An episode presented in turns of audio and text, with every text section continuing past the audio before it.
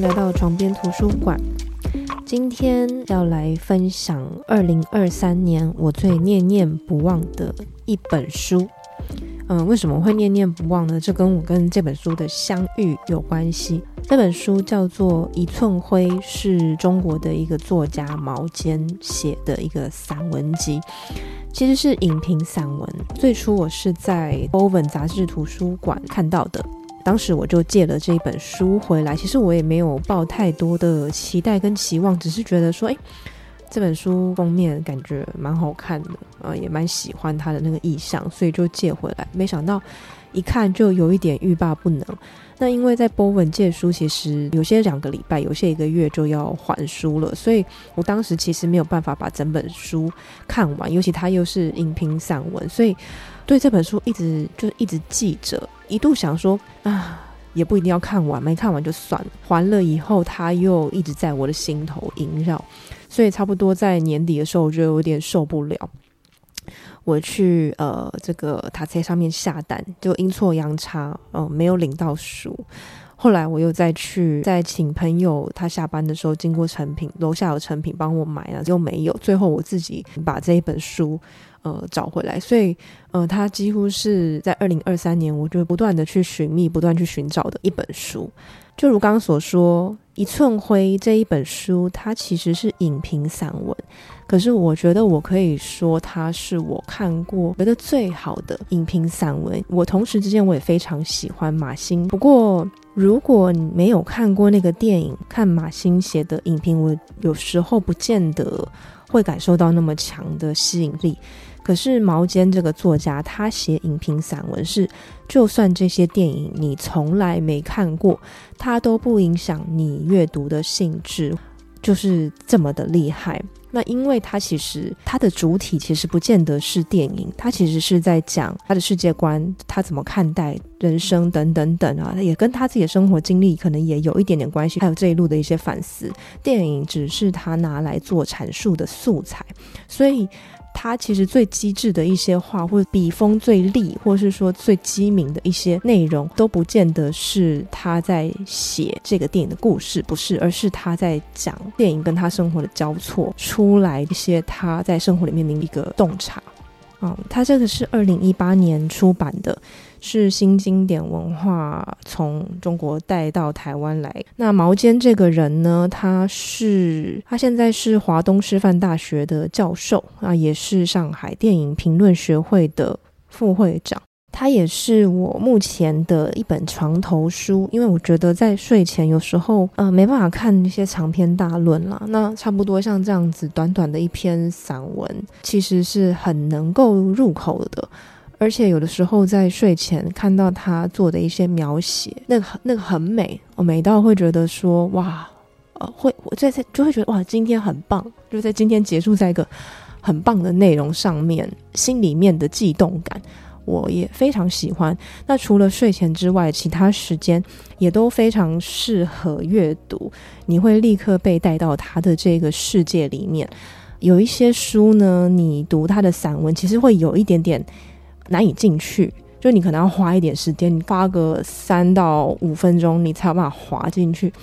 可是毛尖的写作，我觉得蛮厉害的地方是，差不多一两行之后你就滑进去了，就是它很不费力。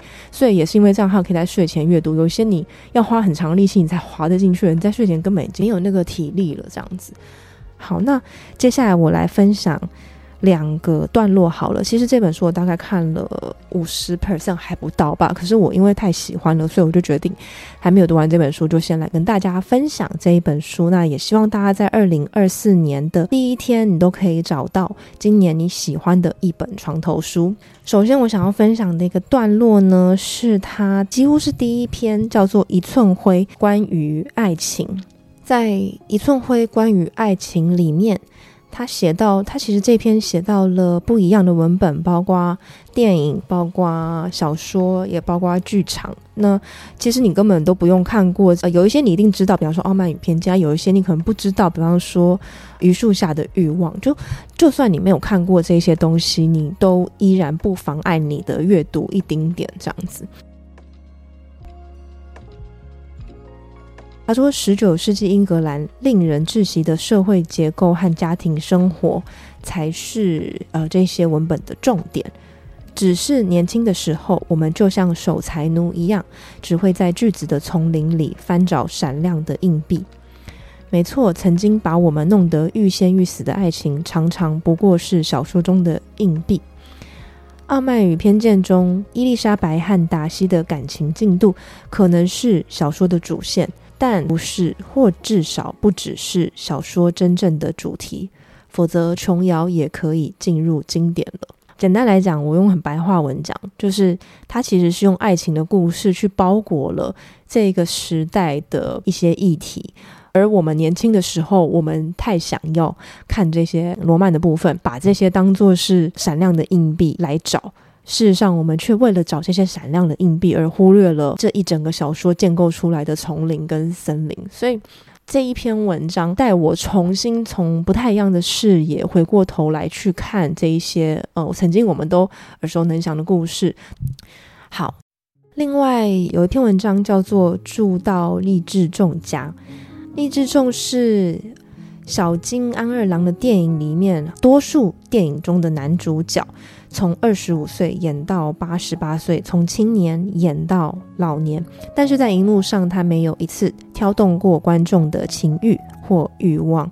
毛先说，在世界电影史里面找不到如此纯洁的男演员。他不是禁欲，他也不是自恋，他每天回家说一声“我回来了”。然后坐下来吃饭，他笑眯眯的享受他的晚餐，跟他说点什么，他也就回应几个字，这样啊，嗯，是吗？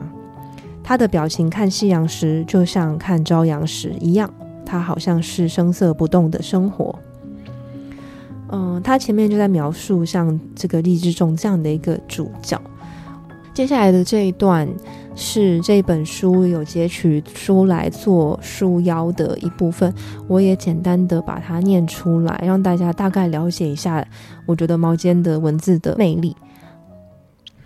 他说：“沧海桑田，励志重不变，容貌不变，坐姿也不变。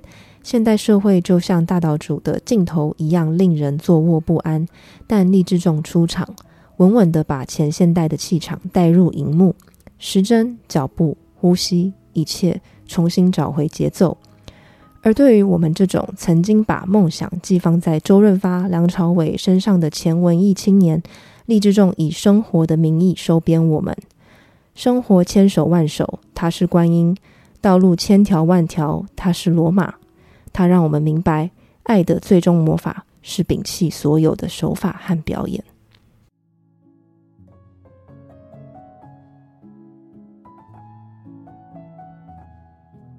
好的，今天的分享我差不多到这一段落。我非常推荐毛尖的《一寸灰》作为大家的床边读物。如果你有点担心说，哎，我没有看那么多电影，我觉得其实也是不需要担心的。呃，你根本不需要看过这些电影，你就可以去体会他的世界。当然，我相信如果有看过，也许会更感受到震动跟震撼。啊，今天的分享就到这边结束，我们下次再见。